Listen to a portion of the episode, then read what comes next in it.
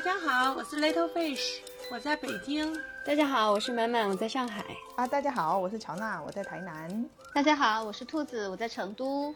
嗨，好久不见，好久不见，兔子。因为前两天，上个星期正好就是五幺二嘛，我在想说我们四个四川人嘛，还是来聊一下这个这个主题。然后正好这个，其实兔子是感受更加的切身一些。你今年有有什么特别的感受吗？十三年，十三年了，转真是转转转转眼，转转眼真的是每年这一天都会比较特别吧。现在还能想起那个时候的那天的那个情形，对，就是在很远的地方嘛，在在那时候我在北京，然后就是突然下午的时候感觉到。就是很很强的那个震动，大家都非常吃惊，然后就开始往家里打电话，发现打不进去了嘛，因为是在绵阳嘛，对，然后就非常的着急，看到信息嘛，后来就是联系上之后，呃，就是很担心，知道家人都安全之后，就觉得非常幸运，嗯，因为我记得就是你们，呃，当时你们是有一个亲戚，对对对，就是就是在北川嘛，对吧？他们一家都在北川，嗯，然后我妹妹那时候。堂妹那时候还在念小学，就是还挺幸运的。当时他们一家人都是在在北川县城里面，是吗？对，是的，是的。当时他们最开始其实也联系不到对方，然后后来呢，就是终于都联系上了，但是屋子什么的也全部都被那个泥石流都都埋到了嘛。然后后来就也没有再回去拿东西，就很快就撤离到呃安全的地方去了。然后后来就。呃，北川那边是有很多人就到绵阳那个九州体育馆，是一个很大的体育馆嘛，就到里边去那个，就是当时是地铺就在里边打着，就先先在那边待着，然后等着那个政府慢慢再安置嘛。故事就真的是很多了，其实很大家在那个新闻报道上也可以看到很多，就是很多个体的那个故事，确实是对呃人们生活有非常大的影响。嗯，和改变吧，嗯，但是活下来的都觉得真的是挺幸运的，然后我觉得都有好好生活。嗯，前几年我去那个澧县，应该是澧县，就是毕棚沟那边旅游的时候嘛，然后就是住的也是民宿嘛，就是当地藏民开的，然后他就是说他们都是属于地震的幸运者，然后嗯。因为这个地震之后，国家也是对他们进行了扶持。就如果他们要修房子、做嗯民宿之类的，然后国家都会给他们无息的贷款，所以他们不需要出很多钱。他们也都是说非常努力的生活嘛。所以说，整个我觉得，呃，这个地区的人民啊，他真的是一个很乐观向上的人民，就是。不会说一直沉沉浸在这种悲痛中，然后过得很颓废那样子。确实，而且大大家都可以看，现在经常其实还是四川还是会有有偶尔就是有点小地震啊或者什么的，但是网上传的都是四川人民很乐观的段子了啊，就是这看着家里灯晃啊也没什么关系啊，对，然后还是打麻将还是照打呀什么什么的，就是有很多这样的段子了，嗯。其实五幺二那天的时候，因为 我们我我家老家也是也是离成都很近嘛，所以说但是震感还是很强。当然我妈也正在打麻将，然后就拿到一半，哎，觉得这个 晃的不行了，然后他们就全都跑到街上，因为在麻将馆里面嘛，就跑到街上，哎，这房子好像在晃哎，可能在那个。汶川那边会对地震有一点概念，其实，在我们那边对于地震的这个演练之类都是没有概念的，好像就从我小的时候到我离开老家都没有觉得我们那个地方是一个地震多发区，就没有这种概念，从来没有进行过地震应急训练，所以当时嗯发生这件事情的时候，像我妈妈他们就没有生活经验去处理，就出去要看到晃。哦，晃了一会儿，消停的差不多了，就接着回去打麻将去了，然后再看到新闻里铺天盖地的那个报告，才才知道这个事情很严重，还会有余震什么的。然后当天，那天晚上我爸爸妈妈就不敢回家去住了嘛，就是就就就到那个乡下，嗯。住在那个田里面的，对对因为对，那比较空旷一点。我我我妈当时也也是，就是当时大家县城里边的话，基本上都是聚集在广场上面，然后在车里啊，或者找一些地方，就是休息了一晚上。是我我我们其实，在四川长大的话，我们从来没有接受过就是地震防灾方面的教育。就其实我们住的那个地方，应该还是都在成都平原嘛，对吧？对，确实这方面的其实教育就特别少。然后像上次发生这个地震的话，其实应该受受灾最严重的就是山区嘛，嗯，对吧？所以当时其实也是暴露了很多的问题的，就是会感觉那种越是嗯地理位置就是地质灾地质灾害可能性比较大的地方，其实往往有挺多的这种贫困的。呃，这个山民，还有一些就是彝族，对吧？羌族，这个少数民族的群众是住在那里的，所以他们现在应该就是就那边全部都重建了，相当于就是所有那些住在山里的，嗯，也都也都迁出来了，是这样吗？呃，是这样的，因为那个老北川县城后来经过几次那个震后还有泥石流，基本上就是现在就已经是一个遗址了，地震遗址了。然后后来就选了一个那个地方，是在呃安县附近，离绵阳很近。呃，就是选的一个就是靠依山傍水的，也是一个一块大平地上边儿，然后规划的很好的一个那个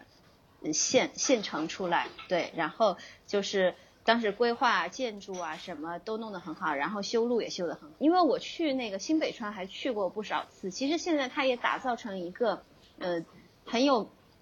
怎么说呢，很有呃特色的一个旅游的景点了。然后连带着周围的有一些什么羌寨啊，然后呃一些自然的景观啊，反正都是在很努力的在打造。对，其实那个汶川那个地方，嗯本来就是去那个九寨沟的必经之地。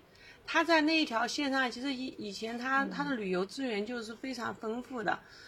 它那个像羌族呀、那个藏族都在那里的文化都会有所体现了。其实，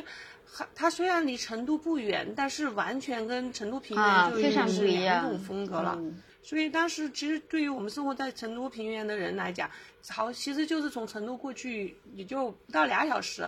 现在高速公路上，嗯高速公路修好之后不到两小时的距离嘛，就是完全就是一种，呃，另外一种的自然风光和人文风。对，现在其实隧道也修的非常多了，包括现在都还在新修很多那个新挖很多那个隧道。其实现在从成都出发啊，嗯如果是要到那个到映秀、到汶川、到映秀那边的话，其实一个多小时，就是一个小时你就能够到。对，就就是经过都江堰呃那边，然后一经过那个紫坪铺的第一个隧道，那个隧道过去之后是一个堰堰塞湖，就是一大片宽阔的水面，然后它的整个那个天气就和成都这边一过那个隧道就完全不一样的，就是看到蓝天，看到白云，然后就是崇山峻岭就出来了。非常非常漂亮的这个风光，而且它现在的那个农产品，像汶川的那个呃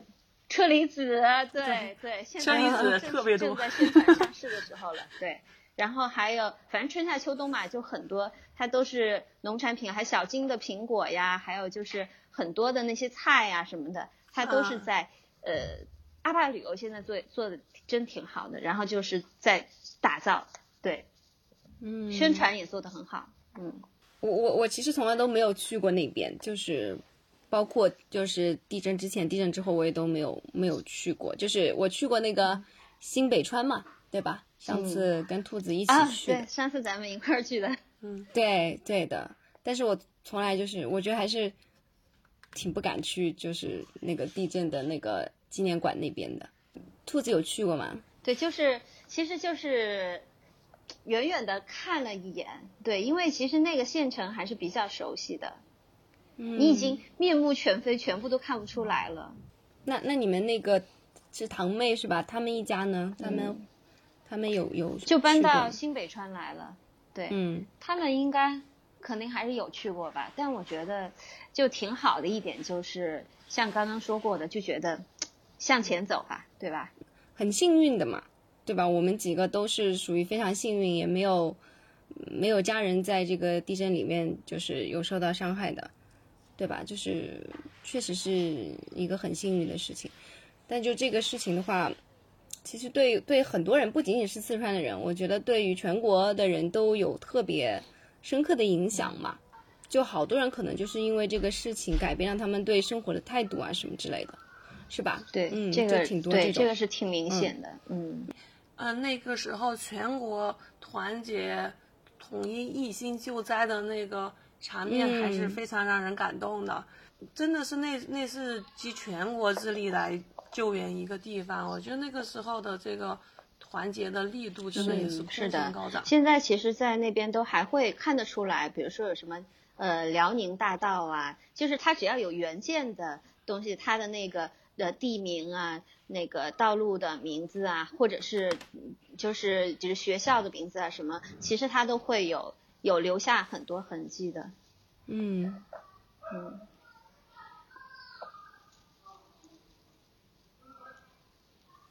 对，我觉得这也是比比较我们 比较中国特色的一种，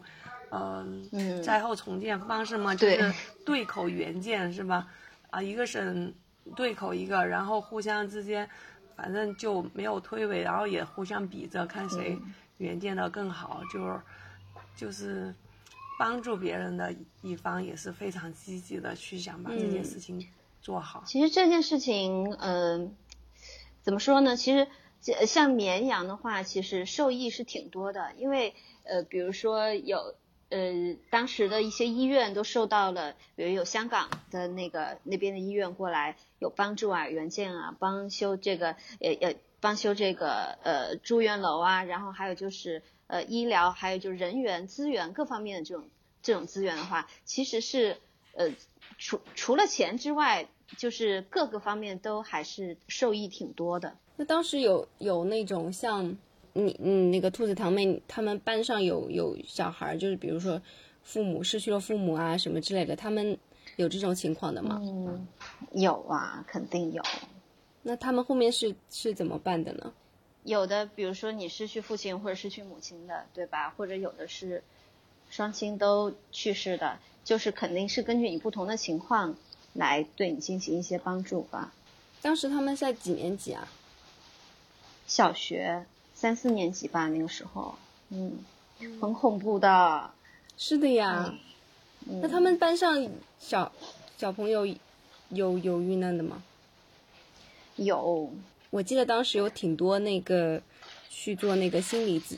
咨询啊、对对支援的那种，对吧？然后当时不是还有、嗯也也有一些就是批评嘛，就是说就是去了一轮又一轮的那种，不不断的让人家把那个伤心事再说一遍的那种，只是觉得就是说我们其实虽然我们四川人，但是当时也完全就是只是通过新闻啊，就是了解的这种资讯嘛，对吧？所以就是其实也想知道一下，像嗯，就是说这种作为亲历的人的话，他们有些什么样子的体会，什么样的感受？他们比如说得到的一些支持是什么样子的？他们从某个方面来说，可能比我们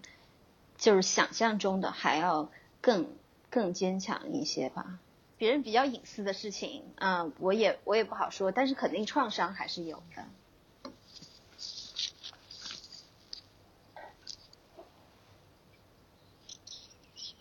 你看像，像呃，你妹妹她的话，她就觉得还好嘛。你跟你妹妹比较亲吗？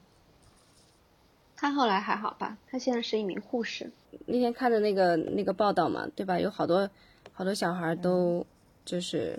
就是也是特别感动的，就是也是选择去做那个嗯解放军啊，或者是做医生啊、护士啊、老师这样子。虽然说遭遇了非常非常巨大的这样子的一个悲剧，但是嗯，其实反倒也会让他们会觉得生活会会有一种意义感吧，有一种使命感。嗯，他们可能会更加，嗯，其实就是就是啊，我觉得人就是这个样子，对吧？就总是，如果不是不是遇到这种生死的问题的话，嗯，就在天天在那儿卷卷卷。而且我觉得是事情没有发生在你自己身上的时候，就是那个感受力其实会差非常多。就是真正去经历过一些生死或者是一些就是人生的巨变的人，他就是对人生的看法真的会比较不太一样。真的就是说感同身受这个词，我觉得可能百分之九十九的人都真的没有办法对别人另外一个人的遭遇做到百分百的感同身受这件事。嗯趁那个兔子难过的时候，可以讲一下那个我跟我老公那个时候五一二的时候，刚好也是在成都。我的办公室旁边刚好是一个落地窗的玻璃，所以刚刚开始它那个地震发生的时候，那个玻璃你知道落地窗那边本来就没有什么遮挡，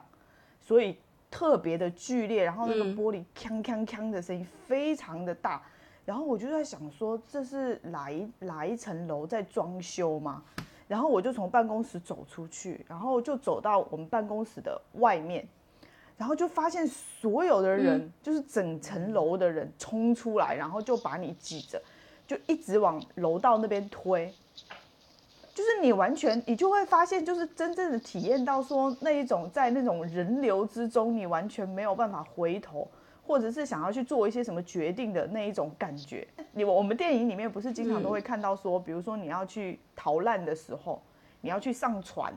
然后很多人，然后你跟家人走散了。然后，但是你根本就没有办法回头去嗯找他们，就是你就眼睁睁的看着他们，就是你在电影里面的时候都觉得说，哎，那个会不会太假了？你再使劲，你也可以逆向走过去什么的。但是其实真真实的情况，当你被夹杂在人流中的时候，你真的完全没有办法去做例行的这件事情。然后我就整个被六楼，我们那个时候从六楼，然后从楼道就一直挤到楼下，然后我们就出去就站在路边，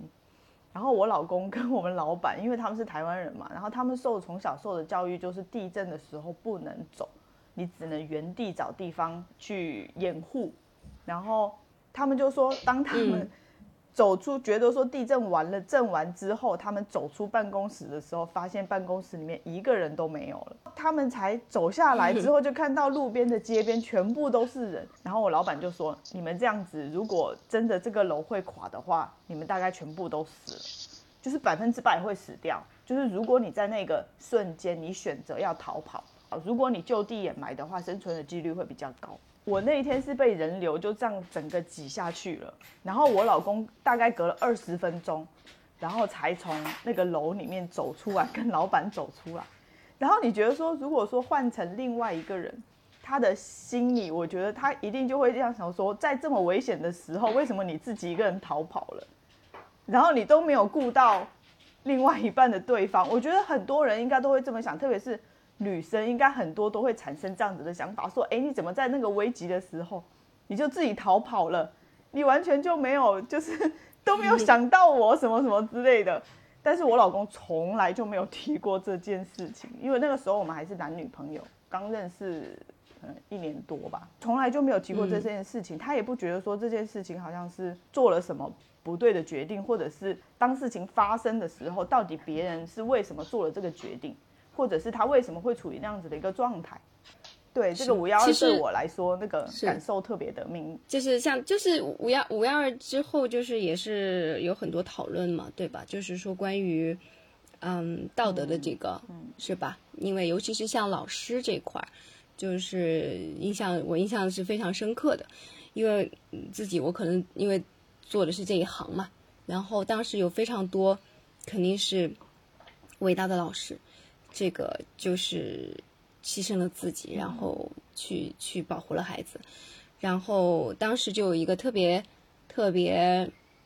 有名的反例嘛，对吧？直到现在，就是他还是可能很多人都知道他，就是被叫做范跑跑嘛，对吧？就有的时候，也许就真的是他一瞬间一瞬间的一个一念，然后他确实就选择了跑出去，没有想到留在教室里面安抚孩子或者保护孩子这样子。嗯，但是这是不是就能够说明他是一个呃道德败坏的老师，或者是怎么样子的？是吧？我觉得就是我是记得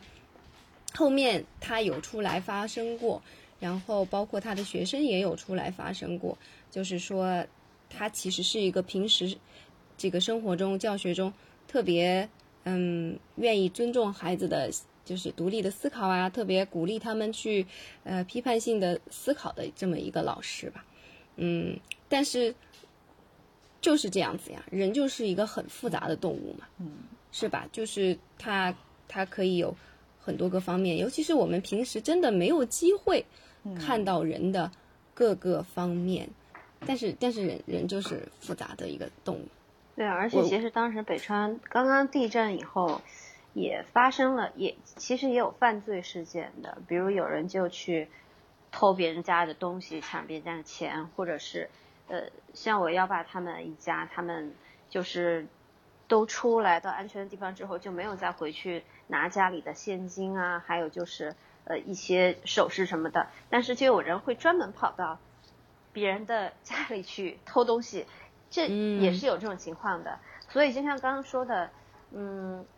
你在这种危难的时刻，你可以看到人性的闪光，你还是可以看到人性的恶的。这是有时候真的就是对，就就是很复杂，就是看人的选择。而且当时也有记者就是报道说，嗯，比如说警察抓了抓了一排的偷东西、抢东西的人，抓了一排就都蹲在那儿，也有写的，但是很快那个报道就没有了。其实，但是这个就是存在的。包括我前前呃，我前去年吧，我看了一本那个写日本东北大地震的一本书，就我们都觉得说是不是说日本的国民综合素质比比我们国家的要高，而且那次地震发生是在比比较比较偏一点的地方哈，就觉得是不是这个素质不太一样？但其实，在在他们那里也是有有一家那个寿司店的老板，他的那个店就被砸了，就被抢了。然后还造谣说是外国人干的，不知道从哪儿来的外国人干的，所以其实，就是这种事情的话，就是在在在灾难发生没有这个法律没有规则，这种管理失控的情况下，有会有特别高尚的东西出现，也会有很不好的东西出现。嗯，对，因为自从疫情之后，对美国的那个神话有点 灯塔神话有点破灭嘛，然后也有提到就是说像美国。嗯，就像他他的那个，嗯，飓风呀之类的灾难，也也是经常存在嘛。一旦去赈灾的时候，军队过去都是持枪的。最主要的一个还是要维护治安的问题。就是在这点上，反正经常我们这边的报道都是，肯定是说解放军过去，嗯，就肯定是不带枪的，就是过去对救援的嘛。但是美国大兵过去就是持枪那个维护治安的。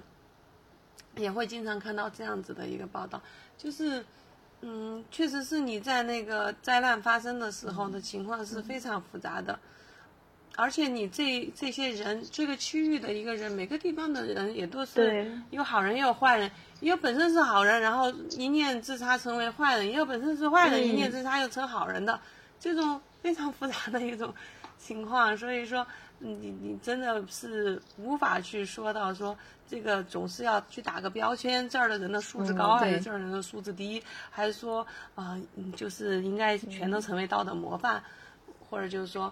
嗯，这样子。其实任何一个区域的一个社会样本都是非常复杂的。其实还想还是特别想要聊一下五幺二，我就觉得这肯定是一个非常沉重的话题，就觉得说就是有一点。嗯，自己找不开心的感觉，就是为什么要去聊这个事情呢？因为我我我也是确实感觉，就是说我们其实平时的生活，就如果说还比较顺利的话，我我们真的是对于呃痛苦是缺乏感知的。我就觉得，然后我们是很容易就是嗯，其实进入到一种嗯。就是以为你在追求一些很有意义的东西，或者就是别人都在买什么，别人都在对什么东西感兴趣，都在流行什么，然后你也这么去做。就尤其像现在的这个内卷嘛，对吧？啊，鸡娃嘛，我们天天都在聊这些问题，就是我们每天都在这种被裹挟的状态，然后觉得呃一定要多挣钱，一定要怎么怎么样，要，但但其实有的时候真的，可能真的是应该有有抓住一些契机，让你自己。自己停下来，就是就是思考一下。其实，嗯，对我就是我是这样子这样子想的，就需要需要这样子的一种一种嗯，好像嗯自我的反思吧，嗯。有一年啊，我去了一个印度欠发达地区，然后因为一个人嘛，然后就也没有别的中国人，然后当时那个印印度人和 印度教和那个穆斯林冲突的时候，然后街上空无一人嘛，然后到晚上了，当时我在车上的那种感觉，真的是你就觉得活着就是啊，哎呀，我以后再也不拿命来 做这种项目，这种感觉啊。就，但是真的是你在天已经黑了，司机一直就就嘱咐我，就是说千万不要谈到天黑以后，一天黑，对，天黑天黑之前一定要赶到机场嘛，因为头一天晚上那个车都已经就大街上就有车被烧掉了，反反正这这这两年我们经常看到美国的新闻里这么演啊，就都觉得都觉得比较司空见惯了，但实际上你自己处于那种街道上。就处于现场的话，还是非常恐怖的，就是你还是会觉得活着就好，你以后不要再不要再那种，嗯，再再为为了做项目，怎么连命都不要这种，然后然后现在过了几年之后，你发现还是接接着在卷，真的人也是很健忘，好了伤好了伤疤忘忘了痛，对，必须要有的这个求生本能嘛，对吧？你也不可能让持续让痛苦。折磨你这样子，你也没法继续生活下去。但人就这样的话，我就觉得这个，那就人就活得特别的，对吧？就好像在两个极端中间摇摆，就就挺虚无的呀，这样子。对啊，因为因为我是我是个进化论主义者嘛，我就觉得就是这很悲哀的，就是我们这个进化就导致了我们这种这种求生欲啊。就是这样子的，你在任何情况下都是做出当下最优解的那种。你你知道应该跳出当下的这种环境，应该从长远的和从本质的角度去思考和去嗯嗯去做出决定，然后以规避当下这种内解的状态。但是但是你的那个瞬间的决定又会让你不得不从那个当下去去出发，做一下。当时的那个决定，所以说真正能够跳出这种裹挟环境的，那真的是个高人，还是需要很很强的那个修炼和内心强大的内心。即使你亲历去亲自去经历一遍，你还会在在老路老路上接着走。嗯。然后我觉得你这样讲完一番话之后，突然拿了一个碗起来，然后干了一杯的感觉。哈哈哈哈哈！这种应该是在酒后再说的话，对，真是啊，就是就是就就是这么操蛋。昨天看了那个十三幺采访那个郝雷的，你们看了吗？嗯，哦，没有，没有，还没有吗？哦，看一下，我觉得有点让我想到我们刚才聊的这个内容嘛，因为郝雷就是他跟哦到最后的时候，他就跟那个。呃，许志远有有提到一个问题，就是你你有没有感受过什么样子的痛苦？就是就有有聊到这个问题，然后许志远就是也是很坦诚的，就是说确实他觉得他的人生是相对比较顺利的，嗯，对，然后他也没有说在情感上面像郝雷一样经历过那么多的波折，对，所以就是他，然后然后郝雷到后面，反正就是他们的那个采访。到最后一段的时候，其实就是，呃，有一段非常，嗯，就是让人意外的一个一个事情，就是因为发生，就是正好发生了一郝雷家里面发生一件事情，所以后面就是，嗯，他就真的就是那种真情流露嘛，就有聊到他郝雷跟他父亲的关系的问题，其实就是可以说是这么几十年来，嗯，一直让他很痛苦的一个方面嘛。对，然后就是，就是确实，就像那个乔娜说的，就是，就是个人的悲欢很难很难相通吧？对，对的，对的。然后，但是就是有时候看到那个许知远的，我觉得他的处理，我觉得还是很感动的。他就就后面郝雷就特别想要进进一步的跟他分享很多的东西，然后许知远就说我们私聊吧，然后那期节目就结束了。所以，所以像郝雷他这么一个很优秀的演员嘛，就真的有时候你会觉得，有些艺术家，他要如果他要能去去理解这种人类一些共同的一些情感体验的时候，他自己真的得受很多苦。听他讲的，反正我就觉得他真的好不快乐，就是他童年真的真的，他这种原生家庭，还有他从小就十几岁就开始去工作的这种，哎，真真的是挺很不容易。就是艺术家，就是把他所承受的苦难，然后演绎的给我们看嘛。我就想到那个赫尔德林写过一句诗，他就说他出生在这个世界上，就是为了爱和受苦。这个真的很很深刻呀。嗯，平凡人就觉得就是普普通通、平平淡淡的生活是平安健康最幸福，对吧？嗯家人都平安健康，真的，小孩儿成绩不重要。我我我觉得就是像有一些这像呃最近看的一些报道嘛，那其实也就之前一直都有有在报道的，这每一年都会有五幺二的一些回顾，然后就是像有一那个，哎呀完了那个叫什么名字来着？那个双腿截肢的那个舞蹈家哦，廖智，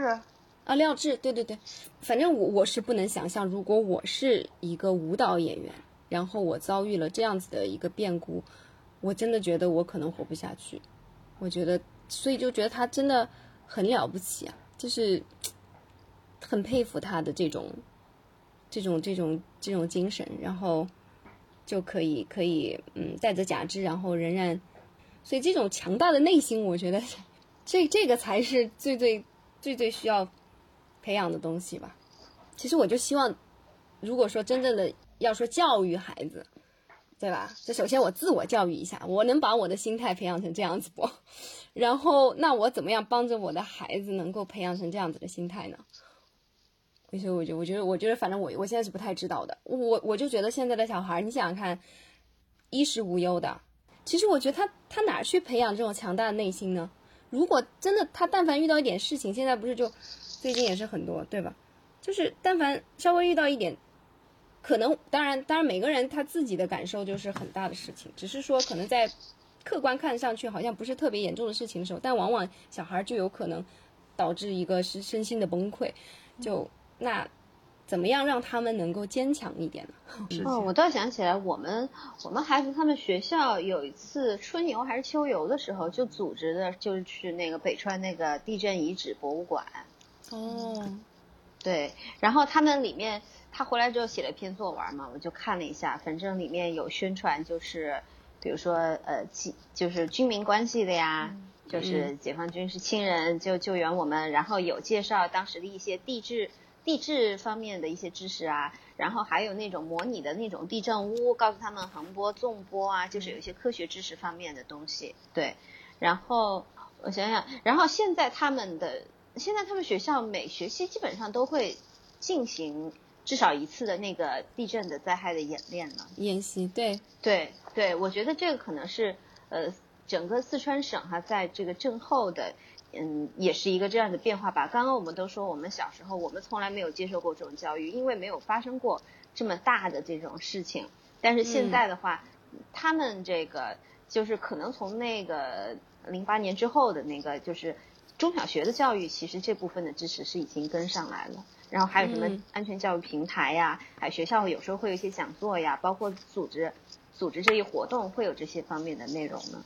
比我们知道的知识会丰富很多。对，我觉得整个的这个中国的这种安全教育，应该也是五幺二以后，其实有一个很大的一个改进的。我觉得，呃，就像那个飞机的操作手册，就是由一次一次的空难而换来的经验嗯，教训嘛，就是厚厚的操作手册。嗯，这个国家的对于灾害的应急管理能力，也是一次一次经验、痛苦的经验所是叠加起来的。乔纳他们这边的那个地震演练是非常多的，嗯他们幼稚园开始就有了，但是他们的地震演练其实都还是就是就地，就地就是在桌边，然后就是嗯埋下来，然后会有动作嘛，会教你用什么样的动作保护自己，模拟说地震完了之后，房子还没有倒塌的时候，老师会带着你走什么样的路线出去。跟你老公小时候受到教育还是一样的，就是就地。这在我看到的那个地震的那个灾难宣传片，也是得就地，就找一个，最好是找个两边的东西比你高的，形成一对对个夹角的对对东西是对对好的。其实我是觉得我自己身在台南，因为就是几乎就是隔隔几天就会有地震的这种状况的时候，其实我觉得每个人都是麻木的。就好像刚才那个 Neil Fish 讲说，就是你过了几年之后就忘记了，就是那种你好像随时都在震，就会感觉说你根本因为人也分不出来说你这个到底是大震还是小震，因为刚开始的时候地震都是那样的。然后等你如果真的是很晃的时候，你也不知道要该怎么办呢。我们其实回台南来之后，台台南这边有一次是地震，破坏性可能是烈度比较小吧，破坏性并不大。就是我们当时住在我公婆家，他们那边是倒了两栋房子，那两栋房子其实也是因为嗯那个质量不好，嗯就是偷工减料那种才倒的。但是那天晚上真的，我老公就觉得说，他就觉得说那天晚上真的就是大概就是要死了。就是房子一定会垮，就是你在那一刻的时候，你躺在床上，那个时候是半夜，不知道要做什么反应。当那个真正的地震来临的时候，其实你要去做临时的临场的应变，真的是很难。所以我觉得地震，你真正在地震里面活下来的人，真的都是靠运气。你们你们当时住住的是什么样子的房子？应该是都是楼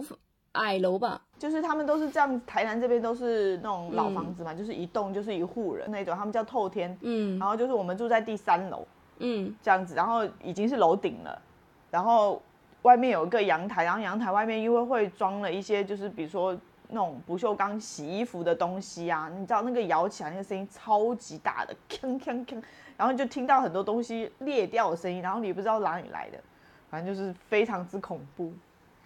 然后当它开始摇起来的时候，你大概就觉得说，哦，这个可能就六级，然后你就是稍微等一下它就过去了。六级在台湾太常见了，太常见了，真的太常见了。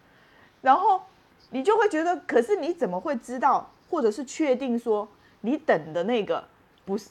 是只是六级呢，而不是八级，不是九级？对你根本没有办法确定，而且你房子垮掉就是那一秒钟的时间。